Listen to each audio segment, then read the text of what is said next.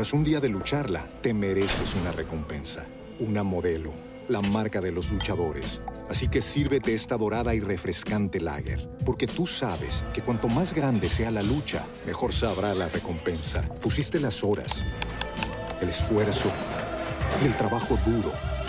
Tú eres un luchador y esta cerveza es para ti. Modelo, la marca de los luchadores. Todo con medida, importada por Crown Imports, Chicago, Illinois.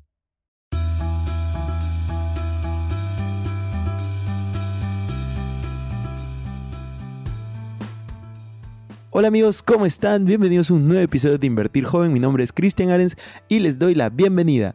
Este podcast tiene como objetivo principal ayudarte a volverte tu mejor versión a través de la educación financiera y crecimiento personal. Aquí creemos que si tú logras cambiar tu mentalidad, lograrás cambiar tu realidad. Es por eso que normalmente hablamos de inversiones, finanzas personales, emprendimiento y crecimiento personal, aunque a veces hablamos de otros temas que nos causan interés. La frase de este podcast es el dinero es un excelente esclavo, pero un pésimo amo. Aquí van a aprender a hacer que el dinero trabaje para ti, para que tú puedas tener más tiempo y energía en hacer las cosas que realmente te gustan y te apasionan. También Queremos invitarte a que te suscribas si es que aún no lo has hecho y que revises la descripción porque van a haber enlaces relevantes. Que disfrutes mucho este episodio.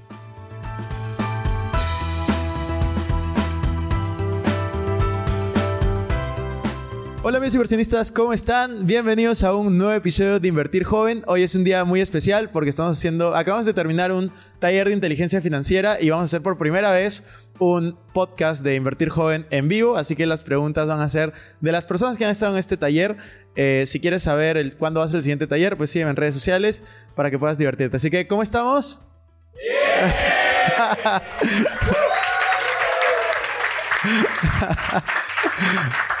Excelente. Entonces, levante la mano con decisión los que tengan una pregunta y vamos a ver quién empieza. Aquí va. Vamos con Mario. Mario es la primera pregunta. Eh, ¿Cuál ha sido tu mayor miedo en este último año? ¿Y cómo lo has afrontado? ¿Y qué aprendizajes te ha dado? Buenazo. Mi mayor miedo el, último año, en verdad, es, es, Esa pregunta me la hicieron ayer. Me la hicieron en un podcast ayer. Y te la voy a contestar de la misma manera porque no ha cambiado. Mi mayor miedo en el último, en el último año ha sido de que muchas veces he pensado que me he concentrado mucho en mis negocios, en mis emprendimientos, en mis inversiones. Y eso me ha dejado un poco vulnerable en el sentido de yo tengo otros sueños que no son monetarios, como es tener una familia, eh, tener una pareja, entre otras cosas, que por estar cambiando de país o cambiando de ciudad a cada rato, he sentido que han sido un impedimento. Y el aprendizaje es para mí ha sido tener claridad y prioridad sobre lo que quiero en la vida. ¿Y qué otra pregunta era? Era reto, aprendizaje y me habías dicho una tercera, me ¿Cómo lo he afrontado? En verdad te he dejado algo, algo que yo siempre digo y también aplico es, estoy disfrutando el proceso. O sea, estoy disfrutando muchísimo las cosas buenas que están pasando en otros ámbitos de mi vida y en los ámbitos que tal vez no están como yo quisiera en algún momento, simplemente los disfruto, intento ser lo mejor posible y, y, fluyo con eso, ¿no? Gracias. A ti. Hola Cristian, mm, la consulta es la siguiente. Si tuvieras que definir el portafolio de menor riesgo a mayor riesgo, ¿cómo, cómo lo harías? Perfecto. ¿Cómo definiría un portafolio de menor a mayor riesgo?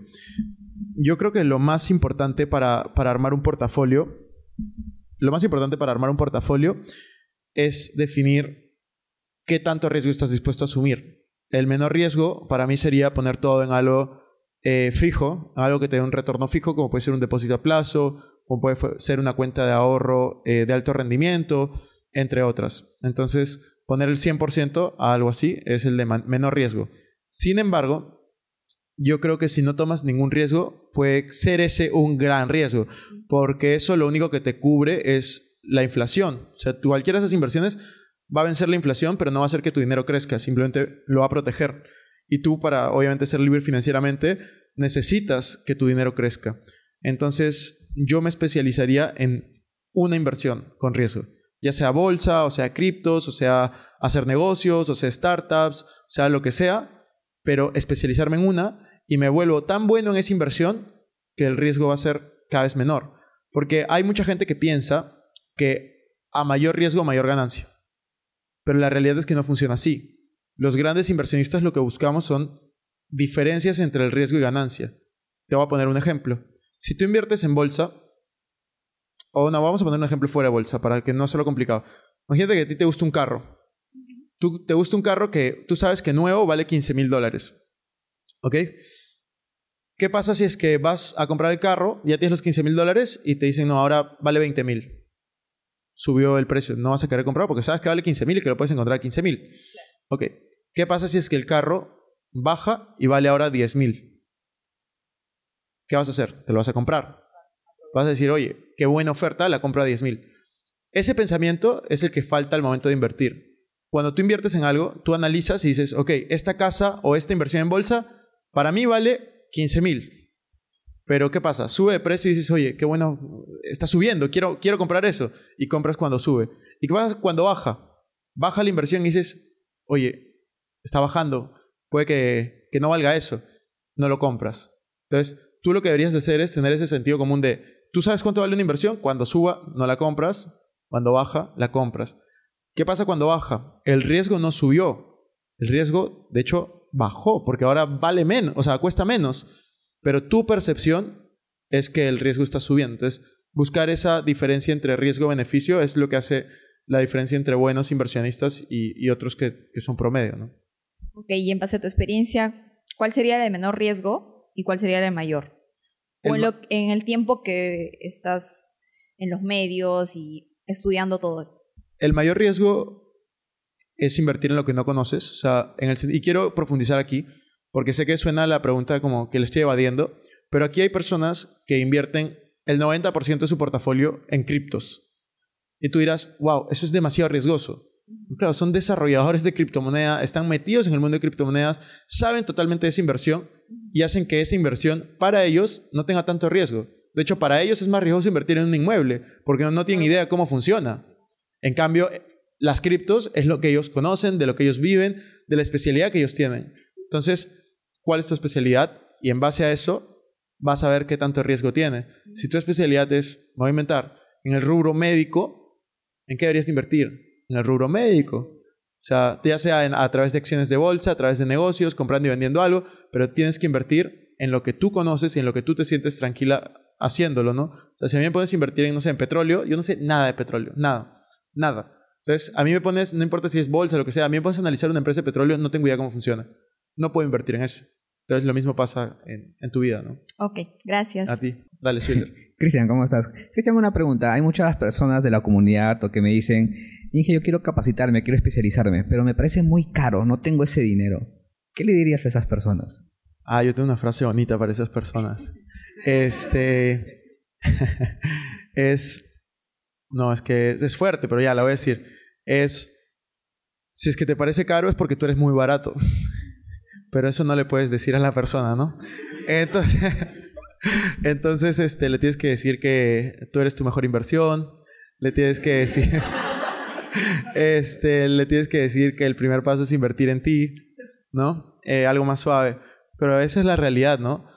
No tienes... Eh, de hecho, a mí me... Bueno, no sé si vieron por ahí, pero eh, en TikTok, cuando hice el evento del sábado pasado, como habían un par de personas tirando hate, oye, no puedo creer que, que cobren, eh, no sé, porque claro, todos compraron al final, ¿no? Cuando estaba en preventa o en early bird, pocos compraron. Pero bueno, es otro tema.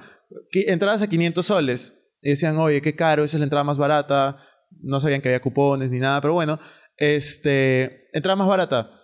Se quejaban de eso, pero al mismo tiempo no se quejaban, por ejemplo, cuando hay un concierto, que Bad Bunny lleno 60.000 personas, este, la entrada más barata no sé ni cuánto estaba, pero yo creo que es más importante que las personas entiendan lo que es invertir en ti que simplemente distraerte, ¿no? Entonces, ese no es tu público. Si para esas personas es muy caro, es porque esas personas no están preparadas ni tienen la mentalidad adecuada para invertir en ti. Y al final es gracioso porque las personas que critican los precios que tú puedas poner para un evento, para un curso, para lo que sea, no son las que te compran. O sea, al final lo único que van a hacer es ayudarte porque van a hacer bulla para que otras personas que sí te compran eh, te escuchen y escuchen las críticas que ellos tienen. Entonces, tómalo de esa manera. Siempre tómalo de donde vengan y al final si tú crees que el valor que estás aportando es mayor a lo que estás cobrando, pues va bien. O sea, yo creo eso de mis cursos, de mis programas, o sea, yo creo que, de hecho yo creo que son baratos. Si yo llevo cursos mucho más caros, mentorías mucho más caras, eventos mucho más caros y por eso sé, sé lo que hago. Pero eso no es como normal. Entonces, es todo un proceso y tenemos que ir educando a las personas en, en todo eso, ¿no? Gracias. Hola Cristian, una consulta. ¿Qué le dirías al Cristian de hace cinco años cuando estaba empezando y cuáles son tus rutinas en las mañanas o en las noches? Va, buenísimo. Hace cinco años yo tenía 23. Yo estaba en un momento difícil. Creo que estaba en el momento como más difícil de, de mi vida, en verdad. O sea, había salido una relación larga. No, mi negocio no me estaba yendo bien. No tenía trabajo en ese momento. Salí de una universidad súper cara y todos mis amigos tenían eh, empleos bien remunerados. Mientras que yo no tenía nada de eso. Eh, tenía varios como vacíos en ese momento. Y lo que yo me hubiera dicho yo en ese momento estaba como estresado conmigo, o sea, por las metas que tenía, las expectativas que yo tenía sobre mí. Y yo lo que me hubiera dicho es, disfruta tu proceso, porque al final lo que yo sembré en ese momento, recién lo estoy cosechando hoy en día. Yo hace cinco años, cuando pasó todo esto que te decía, fue que creé mi canal de YouTube, fue que conseguí un gran empleo de una persona que yo admiro y que yo respeto muchísimo. Fue en ese momento que yo comencé a leer mucho más. Fue en ese momento que comencé a emprender, comencé a justamente las condiciones que tenía en ese momento, en vez de hundirme, me impulsaron. O sea, porque yo les dije, yo estaba en un momento bajo, pero en ningún momento dentro de mi mente estaba en ese momento bajo. Dentro de mi mente estaba en un momento en el cual yo estaba creciendo. Y por ejemplo, yo tenía ahorros y tenía inversiones, pero no tenía ingresos. Para mí, cuando yo tengo un ahorro y una inversión, no existe ese dinero. Entonces, yo lo que comencé a hacer fue capacitarme lo más posible en cómo manejar mis finanzas personales, porque no tenía dinero para poder eh, tomar malas decisiones, ver cómo podía invertir mejor, porque en ese momento era todo lo que tenía, y ver también cómo yo podía hacer mejor, y me comencé a capacitar. Entonces fue en base a esa situación difícil que pude obtener todo lo que tengo hoy, pero en ese momento yo no lo sabía. Y en ese momento yo no era capaz de disfrutar ese proceso que hoy en día sí lo hago. O sea, hoy en día disfruto tanto porque no es que hoy no tenga problemas, hoy tengo problemas, pero hoy sí he aprendido a disfrutar cuando estás abajo, aprender y cuando estás arriba, compartir. Entonces yo creo que la vida es así, ¿no? Ciclos, sube, baja, pero al final aprendes, compartes, aprendes, compartes y sigues avanzando, ¿no? ¿Y la rutina que tienes en las mañanas? Ah, ya, para esto muchos de ustedes puede que crean, crean que yo soy una persona que se despierta temprano, 5 de la mañana, todo eso ya es falso. Este, yo me despierto tarde yo me despierto normalmente, depende, pero entre las 8, 10 y si puedo a las 11, me despierto a las 11 los fines de semana, porque yo me voy a dormir súper tarde. O sea, yo me voy a dormir todos los días entre 1 y 3 de la mañana. Entonces, este, yo no tengo como una rutina en la mañana necesariamente. Depende de dónde esté la rutina que tengo. Mi rutina ideal es la que tenía, por ejemplo, en Miami, que no le he el último mes y medio, que era despertarme, ir a entrenar, luego me quedaba trabajando toda la tarde y en la noche salía a correr. O sea, una de, mi, de las cosas que no son no negociables para mí en mis hábitos es leer 30 páginas todos los días, hacerme, hacerme preguntas, intentar comer lo mejor posible, que eso es algo que he estado fallando desde que estoy en Perú, pero este, es intentar comer lo, más, lo mejor posible. Otro, otro hábito que a mí me gusta mucho, que, que también he fallado en el último mes y medio, es caminar 10.000 pasos todos los días. Entre caminar y correr, eh, ya les dije lo de hacer preguntas, ¿no? Después otro hábito que, yo tengo es la lista de agradecimiento, que eso justo lo conversaba ayer también en este podcast que, hice con Daniel y con Jimena. Eh, la, lista, la lista de agradecimiento, a mí me preguntaron ayer y quiero compartirlo con ustedes, ¿cómo lidias con la ansiedad? La ansiedad es un sentimiento de pensar mucho en el futuro y no concentrarte en el ahora. Entonces la pregunta es, ¿cómo mantenerte en el ahora? ¿Cómo mantenerte en el ahora es la pregunta correcta para mí? ¿Y cómo te mantienes en el ahora? ¿Cómo lidias con la ansiedad, con las cosas que pueden suceder externas? Es a través del agradecimiento. Y esto puede sonar raro, pero lo quiero explicar. Cuando tú estás agradecido, no puedes estar ansioso. Cuando tú estás agradecido, no puedes estar molesto. Cuando tú estás agradecido, no puedes estar triste. Entonces, si es que empiezas tu día agradeciendo, vas a empezar en un modo positivo. Y si terminas tu día agradeciendo, también vas a estar en un modo positivo. Entonces, yo siempre me enfoco en lo que tengo y en lo que puedo hacer antes que en lo que quiero y puedo lograr. Entonces, yo creo que eso me, me, sirve muchísimo y es un hábito como muy poderoso y para que completen ese hábito, yo lo que hice, y de hecho pueden utilizar las, las notas que tienen ahora, yo lo que hice fue comprar la libreta más pequeña que existe. O sea, para los que no están viendo, es, era así, una libreta súper pequeña. Y tenía creo 100 páginas y puse un día cada página. Entonces yo ponía la frase de estoy feliz y agradecido ahora que y la completaba todos los días. O sea, no solamente en una frase, sino ponía como 8 o 10 ítems, ¿no? Todo lo que por lo que estaba feliz y agradecido en ese día y eso lo hago todos los días y, y nada, eso es creo importante en mi vida. Hola, ¿qué tal, Cristian? Tengo una consulta. Mira, eh, en el caso tuyo, cuando tú decidiste emprender, validaste tu idea, tu, propuesta con otras personas y eso principalmente. Quiero saber cómo tú, si lo llegaste a validar o netamente tú confiaste en tu idea o lo revisaste con más personas o con alguien que realmente te generó la confianza como para decir, ya está bien, lanzo la idea. Ya, buena pregunta. Yo cuando comencé a emprender a los 16, yo validé la idea a través de hacer el negocio de manera pequeña. Yo creo que es importante comenzar pequeño. O sea, no empieces, si quieres construir un edificio, como que comienza, no sé, publicando en redes sociales el edificio sin que exista y fíjate si hay interesados. Entonces, siempre hay formas de probar tu idea pasando a la acción, no solamente en una investigación, sino pasa a la acción. O sea, yo soy una persona de acción y si tengo una idea y quiero hacerla y quiero hacerla y quiero hacerla, la voy a hacer. Puede que la haga pequeño, pero la voy a hacer. Entonces, este, yo lo que hice cuando tenía 16 fue comenzar a comprar accesorios en Jesús María. Los compraba en Jesús María al por mayor y los vendía al por menor en mi colegio. ¿Cuánto me tomó eso? Una inversión de menos de 100 dólares y pude comprobar de que había un mercado. Una vez comprobé que había un mercado, comencé a comprar más y más y negociar hasta que un amigo me enseñó a importar desde China. Importé desde China, pero ya lo había validado y fui creciendo. Al momento de, por ejemplo, eh, crear un, mi primer video en YouTube, que lo considero un emprendimiento. ¿Qué fue lo que hice? Contraté a una persona que me ayude, que me cobraba poco, me grabó el primer video, lo publiqué después de cuatro meses porque tenía vergüenza y, y, luego, y luego me gustó y saqué más. Pero no fue que tuve éxito, ojo. ¿ah? O sea, mi primer video, no sé, por ahí está mi mamá, pero yo creo que lo vio después de tres años. O sea, este, nadie veía mis videos al inicio, o sea, nadie, nadie, nadie. Entonces fue como, me gustó, seguí, seguí, seguí y seguí.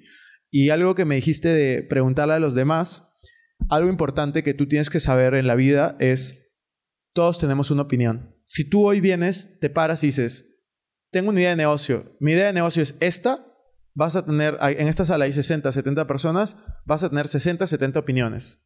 Entonces, tú necesitas diferenciar una opinión de un consejo. Para mí un consejo te lo da la persona que tiene resultados. La opinión te la dan todos. Entonces, puede que una persona te ame, te adore, que sea tu papá, tu mamá, tu hermana, tu hermano, tu hijo, tu enamorado, quien sea. Esa persona tú tienes que preguntarte, ¿me va a dar un consejo o me va a dar una opinión? Y tú deberías de escuchar los consejos y no necesariamente las opiniones. Si tú quieres tener una relación, no sé, de pareja increíble, pregúntale a alguien que tenga una relación de pareja increíble. Si tú quieres tener un negocio que te vaya bien, pregúntale a alguien que tenga un negocio que le vaya bien. Entonces, eso para mí es súper importante, aprender a diferenciar a quién escucho cuando pido una opinión o un consejo, ¿no? Otra pregunta. Ahí está, María Lucía. Hola, ¿qué tal? Eh, te quería consultar, ¿cómo descubriste tu propósito? ¿Qué crees que fue clave para hacerlo? Y algunas veces como que pasamos crisis para en el camino. ¿Cómo lo pudiste sortear quizás? Ya, buena pregunta. Lo del propósito Justo antes de, no, antes, sí, antes de ayer me preguntaron, estaba mi hermana y voy a contestar lo mismo, porque es muy importante lo que dices de tener un propósito. El propósito no es algo que puedas encontrar, para empezar. tú no puedes encontrar un propósito o encontrar una pasión. Tú lo único que puedes hacer es encontrar un interés. O sea, algo que te interese, algo que realmente te llame la atención y que tú digas, quiero conocer un poco más de esto. Una vez que tú encuentras algo que te interesa, tú lo que tienes que hacer es desarrollar ese interés lo desarrollas y se vuelve una pasión, si es que le pones los suficientes recursos, tiempo, dinero, esfuerzo. Una vez que se vuelve una pasión, ya vas considerando y creando un propósito.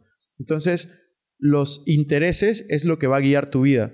Cuando tú tienes una vida en la cual estás probando, probando, probando, vas a poder encontrar nuevos intereses y desarrollarlos.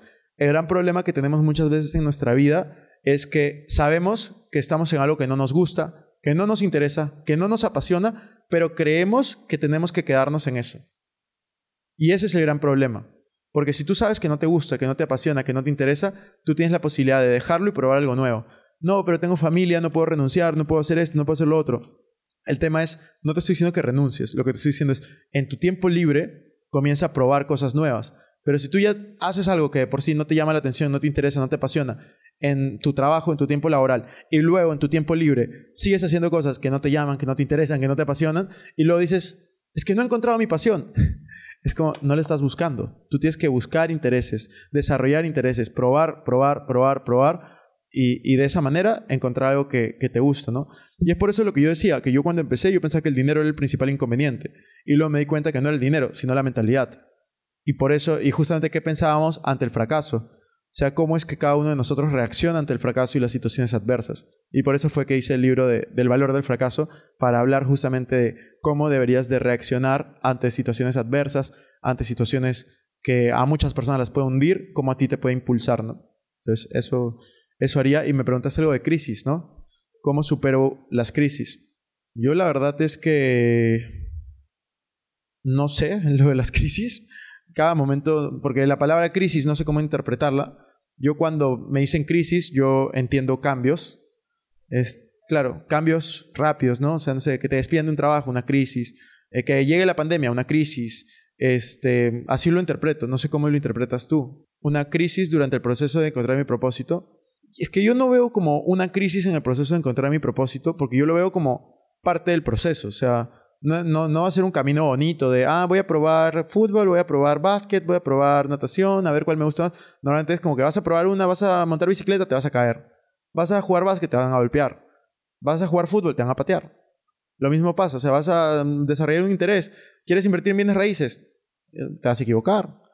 Vas, ¿Quieres invertir en bolsa? Te vas a equivocar. Entonces, para mí es como, no es como una crisis, sino es como parte del proceso. O sea, yo digo como, sea, no es como un proceso hermoso, bonito, todo hacia arriba. Va a ser un proceso de arriba, abajo, arriba, abajo.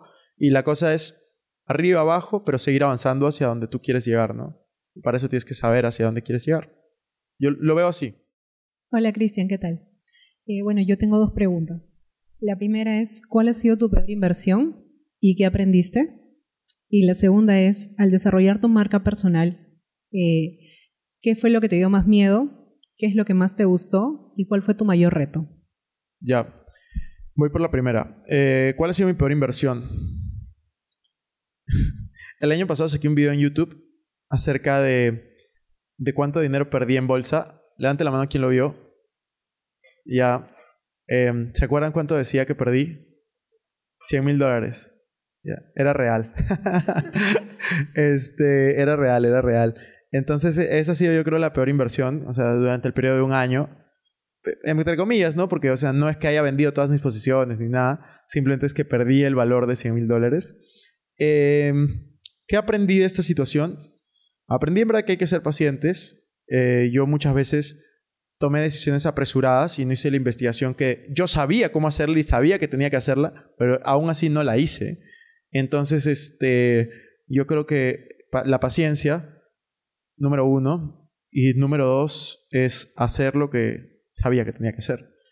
Es la típica, ¿no? Como todos tenemos, sabemos que tenemos que ahorrar y no ahorramos. Eso me pasó a mí también con la inversión el año pasado, porque tomé varias decisiones que el año pasado, no durante el año pasado necesariamente, pero durante los últimos dos o tres años, que se vieron reflejadas los resultados el año pasado. Entonces eso fue lo que pasó y después había otra... Espera, espera, no le quiten el micrófono. Había otra pregunta. Porque yo ya me, lo olvidé, así que... Sí, sobre tu marca personal. Eh, en el desarrollo de tu marca personal, ¿cuál fue lo que te dio más miedo, lo que más te gustó y cuál fue el mayor reto que tuviste? Ya. Eh, con mi marca personal, lo que más miedo me dio era el qué iban a decir los demás de mí. O sea, yo, como les decía, es real. Yo grabé mi primer video de YouTube en diciembre del 2017 y yo lo publiqué en abril del 2018. Ya estaba listo en diciembre, pero era como me daba mucho miedo el que iban a decir mis amigos de mí, qué iba a decir mi familia, qué iban a decir las personas que me rodeaban. Eh, porque el primer video encima se llama, todavía está, se llama Cómo ser millonario. Obviamente no era millonario en ese momento. Y, entonces me daba mucho miedo qué iban a decir de mí. Luego me di cuenta que nadie decía nada porque nadie, nadie veía el video. entonces, entonces, este, sí, fue, fue, fue eso. Ese era el mayor miedo que tenía. Lo que más, lo que más me gustó lo que más me gustó y lo que más me gusta es que siento que realmente puedo ayudar a las personas. O siento que he tenido un impacto positivo en, varias personas de alguna u otra manera. y siento que es como, es lo que me hubiera gustado encontrar a mí y tenerlo en, poder reflejarlo en la vida de otras personas, para mí es un sueño. Y el mayor reto, yo creo que son dos. Número uno es lidiar con, o sea, porque ustedes ven todas las cosas positivas, pero es también lidiar con algunas cosas que no son tan positivas. O sea, a mí, por ejemplo, el hecho de ser conocido o cosas así es algo que a mí no, no me gusta y de hecho a, yo creo que a ningún creador de contenido le gusta. Eh, ese es uno de los motivos por los que vivo fuera de Perú también. que es una forma de solucionarlo. Y el otro es el, el ego. O sea, que es algo que a mí me pasó cuando yo tenía 21 años y por eso ahora creo que está mucho más controlado. Pero es al subirte a escenarios, ser reconocido, al recibir mensajes, tanto buenos como malos, tu ego se ve muy afectado. Tanto cuando te tiran hate eh, de manera negativa de, oye, de, no sé, eres un vende humo, eres el peor, no sé qué, lo escuchas y lo recibes, por más de que no reacciones, y también de, eres el mejor, me cambiaste la vida, o sea, también lo escuchas, y es tener como, no sé si la palabra es sabiduría, pero la, la destreza suficiente para cuando te hablan bien, no creer que eres el mejor, y cuando te hablan mal, no creer que eres el peor, estar como enfocado en lo que estás construyendo y no en lo que has construido, porque si a ti te dan una palabra buena o mala no es por lo que estás haciendo, sino por lo que has hecho. Entonces todos los días tú puedes tomar la decisión de hacer mejores cosas y seguir construyendo en vez de quedarte en lo que ya has hecho. Entonces yo estoy en un momento de mi vida en la cual tengo ciertas metas, he alineado mis hábitos hacia esas metas, estoy disfrutando el proceso, pero sobre todo estoy en una época que estoy hiper enfocado en lo que quiero lograr, en lo que quiero ser y en lo que estamos construyendo. Entonces, yo creo que el mayor reto es mantenerme concentrado pese al, al ruido que puede haber fuera, ¿no? ¿Qué tal, Cristian? Eh, en mi caso he vivido muchos años simplemente de ingresos, digamos, lineales, ir viviendo de mi trabajo, cambiando tiempo por trabajo, y ahora este, quiero empezar a cambiar eso y generar ingresos residuales. Muchas personas quizás puedan estar en el mismo caso que yo. Mi pregunta es, ¿cuáles serían los principales cuatro hábitos que recomendarías para entrar a esa transformación de mentalidad de inversionista y para ponerle acción a, a eso, ¿no? A vivir como inversionista. Yo creo que, no sé si te puedo dar cuatro, eh, no sé si elegiste cuatro aleatoriamente o no, pero este, voy a intentar darte los que se vengan a mi mente. Yo creo que lo primero es cambiar tus creencias limitantes. Eh, eso es lo más importante. Creer que es posible lograr lo que tú estás pensando lo segundo, y algo que yo hice, eh, más que un consejo, te voy a contar lo que yo hice, es, yo comencé a, cuando tenía un empleo, yo estaba emprendiendo al mismo tiempo. Entonces, darte cuenta de que no necesitas elegir uno u lo otro, puedes tener los dos. Entonces, tú puedes emprender invertir. Perdón, puedes trabajar y emprender y también invertir si quieres. Entonces, tú puedes hacer todas las cosas que te estás proponiendo. Todo en la vida es un tema de prioridades y cuál es tu prioridad. Entonces, por ejemplo, yo cuando estaba estudiando, y esto lo conté también hace poco, era mi prioridad número uno cuando yo estaba estudiando en la universidad era emprender y luego era no reprobar cursos. Esa era mi prioridad. Yo los tenía así. Hasta que reprobé un curso, tuve que pagarlo y cambió. Y fue como, ah, ah, ahora mi prioridad era no reprobar cursos y luego emprender. Entonces, este, eso, eso es importante en tu vida, como cuál es tu prioridad. ¿Tú quieres ser como el mejor empleado y ascender? o tú quieres como simplemente dar un buen trabajo y emprender. O sea, hay niveles, ¿me entiendes? No te estoy diciendo que seas mediocre en las dos ni nada. Yo lo que estoy diciendo es qué es importante para ti, cuál es la prioridad en tu vida. Y tal vez tenga, o sea, no puedes ser tal vez el mejor en absolutamente todo en el mismo momento. Tienes que ver cuál es la prioridad, hacia dónde quieres ir, qué quieres lograr. Y otros hábitos que, que me ayudaron definitivamente fue la lectura, fue mejorar mi entorno. Eh, es, me hubiera gustado, no lo tenía, pero era escribir, ¿no? Escribir las ideas que tengo, las voy escribiendo y, y compartir, ¿no? Eso, eso al final es algo que, que, que, me gusta. Y el último que te quiero decir es disfrutar el proceso, porque son situaciones difíciles, pero si tú te das cuenta que te estás acercando hacia donde vas, es increíble. Entonces, darte cuenta de que te estás acercando hacia donde quieres estar y disfruta, disfruta de las noches largas que puedas tener, disfruta de los fines de semana cortos, pero es, es todo parte de y es un proceso que, que todos tenemos que vivir. Hola, hola Cristian, ¿qué tal? Eh, mi pregunta más es, ¿cómo puede una persona que tiene una meta, una meta futura eh, enfocarse también en disfrutar el proceso? Considero que a veces puede ser un reto con el día a día, el estrés, eh, tener, o sea, cumplir con las acciones diarias y a la vez tener esa meta futura. Dame un ejemplo de meta futura. La mía, ser libre financieramente. Ok. Tu meta futura está perfecto, ser libre financieramente.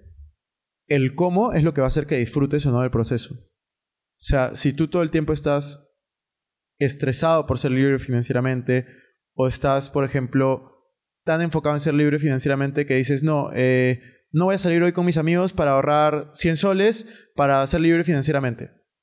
Es algo que a mí me pasaba también. Y es por eso que yo decía el consejo, ¿qué te diría si tuvieras 5 años menos? Disfruta el proceso. O sea, si tú tienes la meta, por ejemplo, de ser libre financieramente, me voy a inventar porque no me acuerdo, creo que era 6 años, en 6 años, pucha, fíjate, tal vez la puedes poner a 7 u 8 y disfrutar un poco más los fines de semana, disfrutar un poco más con tu familia o algunas cosas, pero al final, si tú te pones, y que lo puedes lograr, poner la meta de ser libre financieramente en uno o dos años, tú puedes sacrificar todo, pero no vas a poder disfrutar el proceso. Entonces, fíjate cómo es que tú puedes o cambiar el tiempo, no cambies la meta, pero cambiar el tiempo para que tú puedas disfrutar ese proceso o generar otras alternativas más creativas para poder hacerlo. O sea, tú te puedes preguntar, ¿qué es lo que yo disfruto hacer más? Y comenzar a monetizar eso. Si tú disfrutas hacer algo y lo monetizas en tu tiempo libre, vas a poder acercar también el tiempo y vas a poder disfrutar el proceso. En mi proceso de, de ser libre financieramente, yo estaba trabajando, que ojo, me gustaba mi trabajo y aprendía, que eso es difícil de encontrar. Y aquí viene un aprendizaje, voy a seguir con esto, pero viene un aprendizaje y es cuando yo tenía 22, 23 años, que estaba en el momento más difícil y que comencé a buscar empleos, y voy a poner números, a mí me ofrecieron un empleo de ser gerente general de una empresa nueva, ganando como 10 mil soles por mes. Yo tenía 23 años, ¿ah? Estaba quebrado. Y me ofrecieron otro empleo que me ofrecían 4.500, siendo gerente de innovación, creando un área de una empresa un poco más grande. ¿Sabes en cuál decidir? En el de 4.500. Yo necesitando el dinero y todo. ¿Y por qué decidí eso? Porque yo sabía que iba a disfrutar más de esa posición y yo tenía más que aprender de esa persona que de la otra. Y de esa persona, que era un multimillonario que se había hecho solo, o sea, con su hermano, y el otro también era multimillonario, pero era como, o sea, era dudoso, de hecho uno. eh, Este, si hubiera estado ahí, si hubiera estado ahí, no voy a mencionar el nombre, pero está, está fugado en Panamá el otro. Entonces, este, sea, yo no lo sabía en ese momento, ¿me entiendes? Pero esas decisiones de seguir también lo que tú piensas, seguir tus creencias y no seguir el dinero, porque es algo que, o sea, sí, yo hablo de dinero y todo, pero como se han dado cuenta hoy, casi, o sea, he hablado mucho más de mentalidad y otros temas. Y es eso, o sea, seguir justamente lo que tú quieres, lo que a ti te proponen y, y, y disfrutar. O sea, que fue algo que pude hacer. O sea, no fue como casualidad de que consiguiera un trabajo que disfruto. O sea, fue una elección. Y no fue una elección fácil. O sea, me ofrecían más del doble en el otro lugar. Entonces, este, yo pienso eso. O sea, cuando yo disfruto el proceso es, tú tienes que hacer que ese proceso sea disfrutable. Ya sea para, no sé si la palabra existe, es disfrutable, pero para ti, o sea, si para ti es valioso salir los fines de semana o estar con tus amigos, no dejes de hacerlo simplemente por ese objetivo, ¿me entiendes? Fíjate cómo de manera creativa puedes generar otros ingresos que te permita acercarte. Fíjate cómo de manera creativa puedes ahorrar. O sea, tal vez, o sea, algo que me pasaba era cuando yo empezaba a mi grupo de amigos, o sea, yo le decía, yo, yo no puedo salir como a, a mesas todos los fines de semana o sacar como los boxes. O sea, yo le decía, puedo salir, pero no puedo entrar a esas mesas o no puedo hacer eso en ese momento y, y te van a entender, ¿sabes? O sea, sí te- o sea, tienes que saber en qué momento estás y qué es lo que, qué es lo que tienes que hacer para justamente disfrutar todo, ¿no? Gracias. No, a ti. Vamos con las últimas. ¿Cuántas preguntas? ¿Dónde está Joao? ¿Últimas dos? ¿Tres? Va, últimas dos preguntas, tres, pregu- tres preguntas. Hola, Cristian. Eh, quiero saber cómo... eh, sé que te fuiste a estudiar a España y luego este, te fuiste a Miami. Sé que estás probando en qué país quieres vivir, ¿cierto?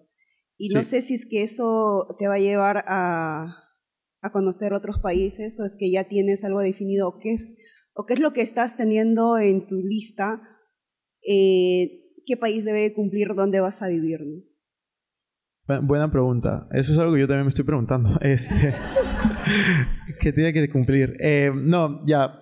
Para mí, la ciudad donde yo quiera vivir tiene que, número uno, cultura latina. O sea, yo, yo soy como muy latino. O sea, todas las ciudades, Madrid, Miami, Lima, las tres son eh, ciudades latinas. Quien diga que no, eh, de ahí conversamos.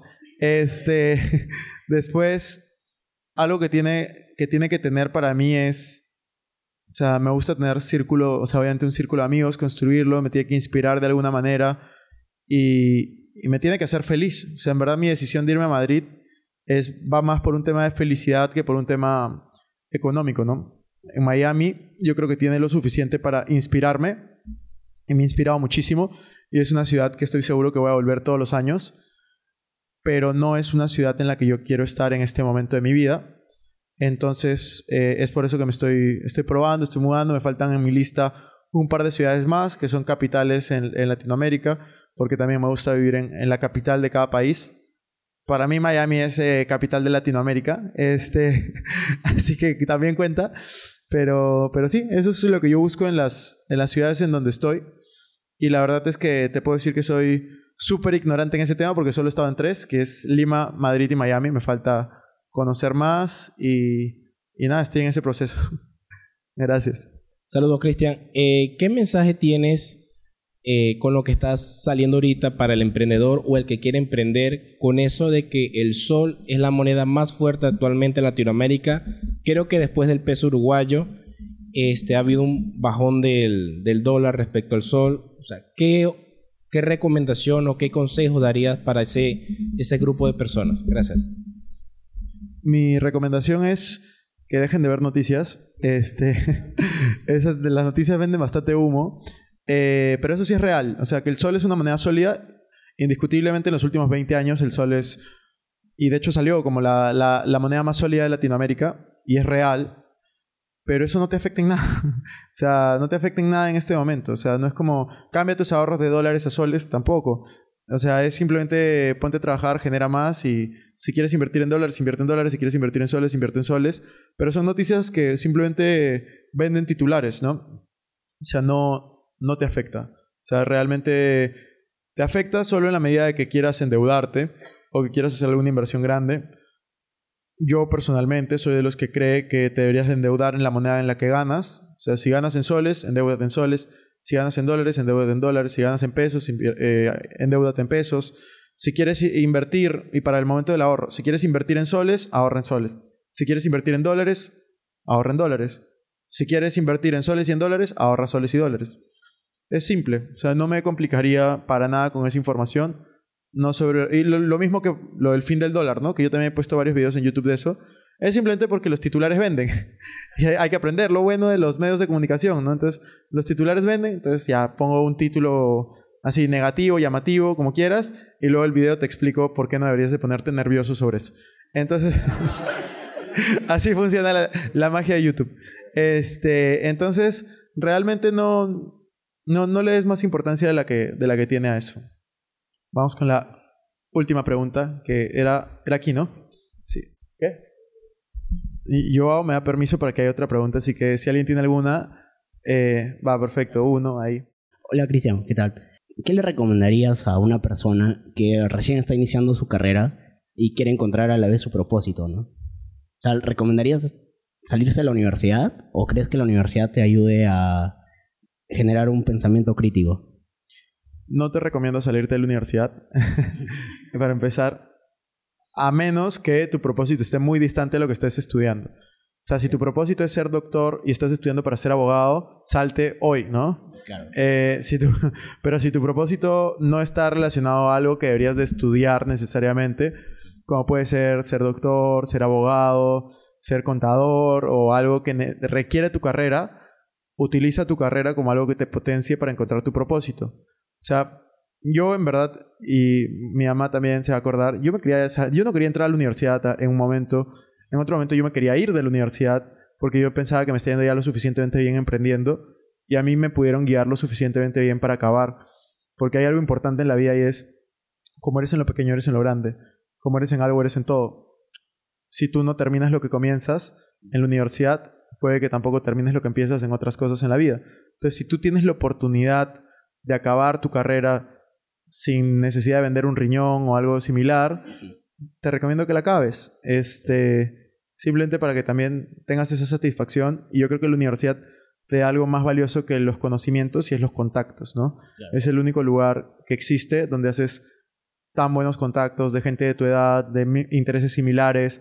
Entonces yo no, yo no estoy en contra de la educación tradicional. O sea, tengo una crítica, obviamente, que tiene que mejorar, que faltan muchísimas cosas, pero no estoy en contra.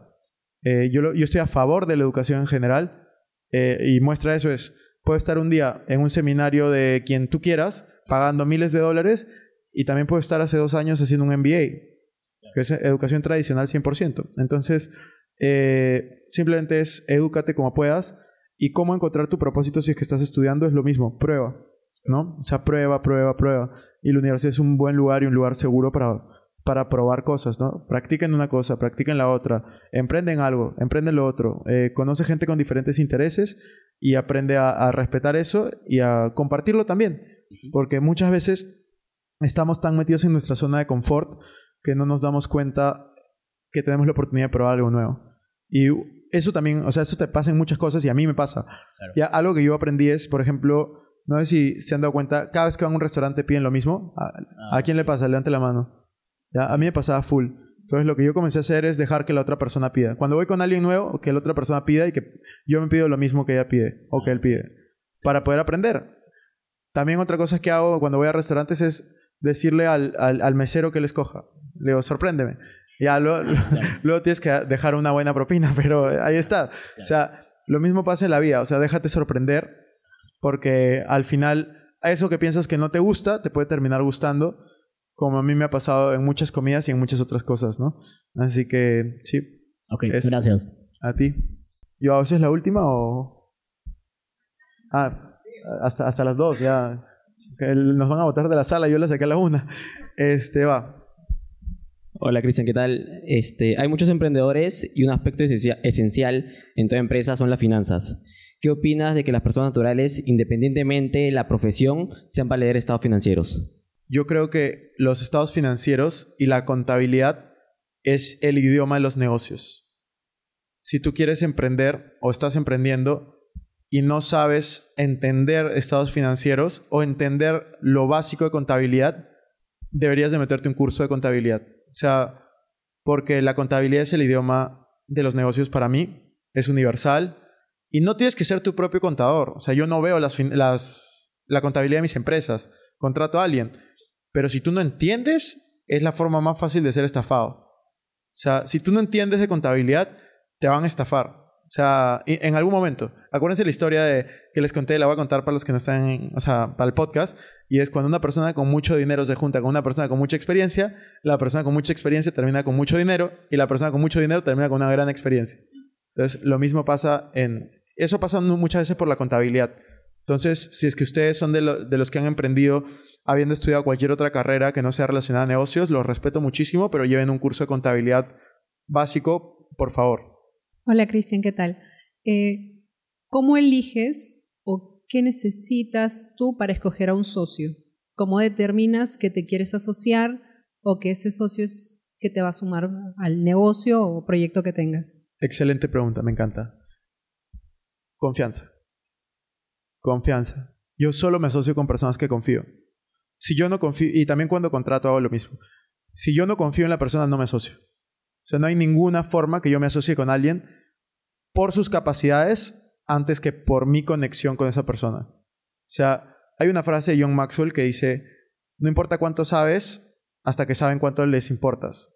Si yo no sé que esa persona se interesa genuinamente por mí, yo no me voy a asociar con, e- con esa persona. Yo tengo varias empresas y en todas mis empresas estoy con personas en las cuales yo confío. En mi empresa de Property Management, mi socio estudió conmigo en el colegio, lo conozco desde los cinco años. En mi restaurante, dos personas eh, de los tres estudiaron conmigo en el, en el colegio. En la productora de podcast que estoy con Joao está también Diego, que fue con Diego el que tuve el primer contacto, que estudió conmigo en la universidad. Y ahora, obviamente, con Joao, que también confío. Entonces, en los diferentes negocios en los cuales yo entro, siempre entro con personas, número uno, que confío. Y número dos, que sé que tienen aptitudes correctas. O sea, yo no entro a un negocio para decir qué hacer. Yo entro a un negocio con gente que yo siento que es proactiva y que va a poder llevar mis negocios a un siguiente nivel. Entonces, yo puedo tener la visión, Yo puedo tener los recursos, pero yo quiero que la otra persona ponga las aptitudes. Las habilidades, ya sean habilidades blandas o habilidades, eh, no sé cómo se dicen las otras, pero cualquier tipo de habilidad se pueden aprender. Cómo vender, eh, se puede aprender. Cómo ser organizado, se puede aprender. Cómo utilizar Excel, se puede aprender. Cómo inmuebles, se puede aprender. Cómo decorar, se puede aprender. Cómo utilizar una plataforma, se puede aprender. Lo que no se puede aprender es, número uno, la honestidad. Eso es muy difícil de aprender. Y número dos, la proactividad. En el sentido de querer hacer las cosas. De tú le dices que haga algo y te hacen más cosas, ¿no? Y eso es algo que yo también busco ser. O sea, así como quiero socios proactivos y honestos, yo quiero ser un socio proactivo y honesto para mis socios también. Entonces, este, eso es lo que hago. Hola, Cristian. Este, tengo una consulta. Eh, a lo largo de toda tu vida has tenido diversos emprendimientos, por lo cual yo también considero que has tenido diversos mentores. ¿Nos puedes explicar quiénes han sido estos mentores eh, que han estado ayudándote a enfocarte más en lograr tus metas? Y también eh, cómo en el futuro has podido aportar valor a ellos. ¿Cómo? ¿Me puedes repetir lo último? ¿Cómo? No sé ¿Cómo qué- se puede, o sea, cómo has aportado valor a ellos? Ok.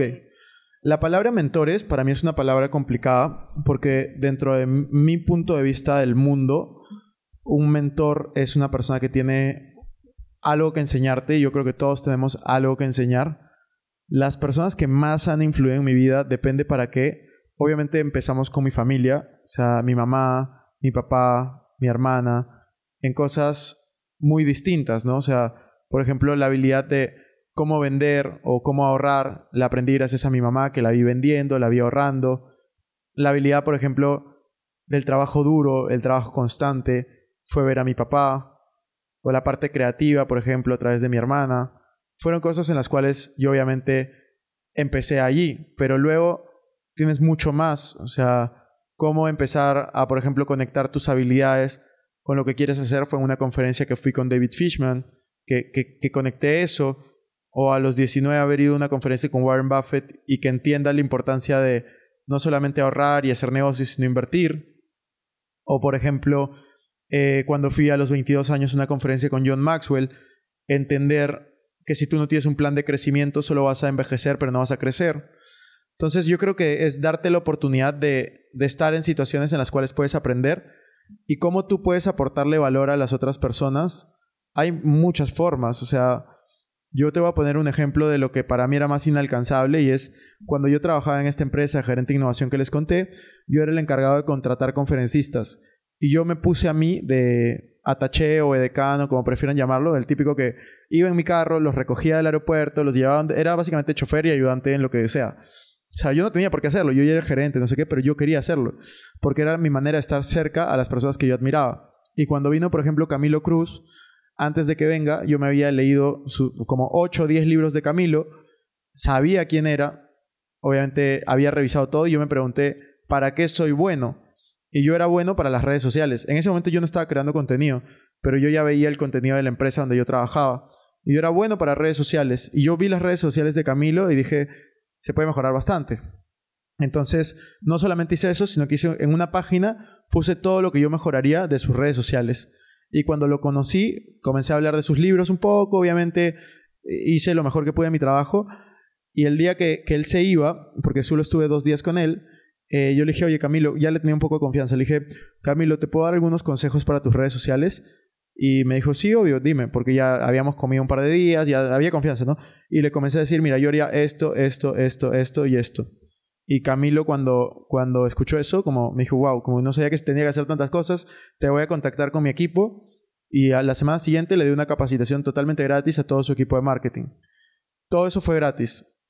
¿Qué pasó? Obviamente desarrollé una relación con, con Camilo. O sea, Camilo hoy en día es mi amigo. Ahora está en Madrid. Bueno, acaba de dar una conferencia en Suiza, pero se fue a Madrid eh, a vivir un rato, como cuatro o cinco meses. ¿A quién creen que les pidió, le pidió consejos de dónde vivir, qué hacer? Conmigo. Este, cuando estaba en Miami, él vive al norte de, al norte de Miami, como a una hora. Fui a su casa a desayunar tres, cuatro veces. O sea, nos juntábamos. Y hoy en día yo, o sea, no es como que, ay, ya le aporté valor, ya fue. No. O sea, hoy en día yo sigo viendo cómo aportarle valor. En el sentido de, por ejemplo, Camilo es de, él nació en Bogotá, pero vive en, vive en Miami, ¿no? Eh, Camilo es conferencista, es escritor. Camilo no conocía a una persona que yo también admiro, respeto y es mi amigo, que es Yokoi Kenji, que curiosamente es conferencista, escritor, y también es de Bogotá, y su hijo vive en Miami.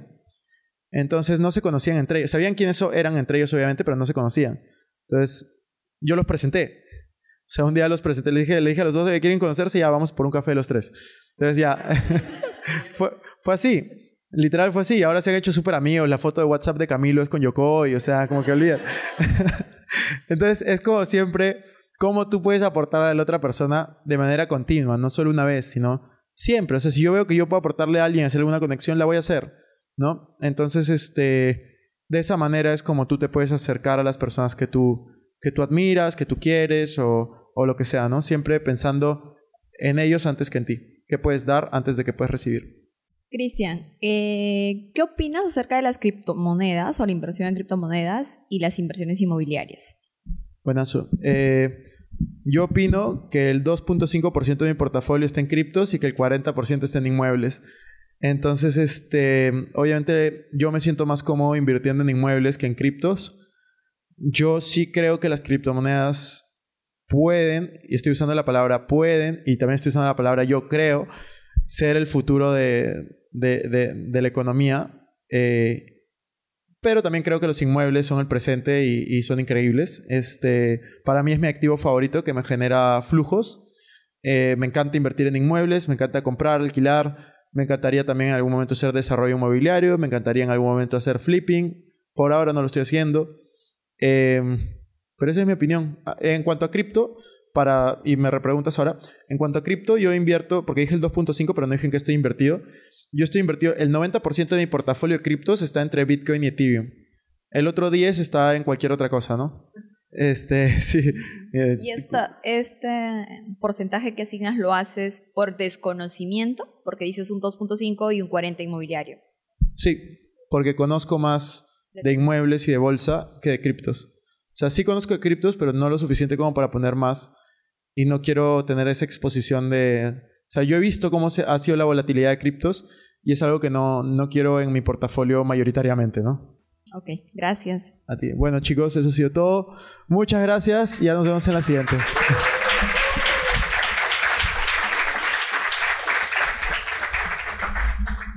ya, y ahora ya pueden pedir el Instagram al que está al lado suyo.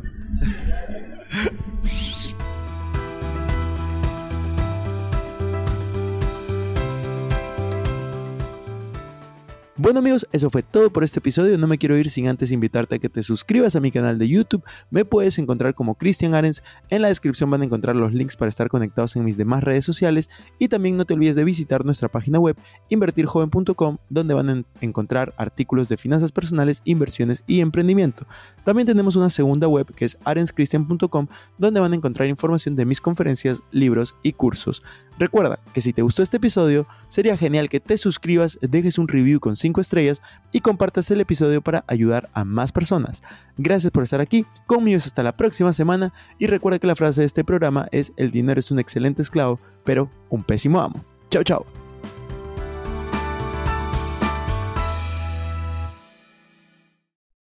Este es un podcast producido por Explora.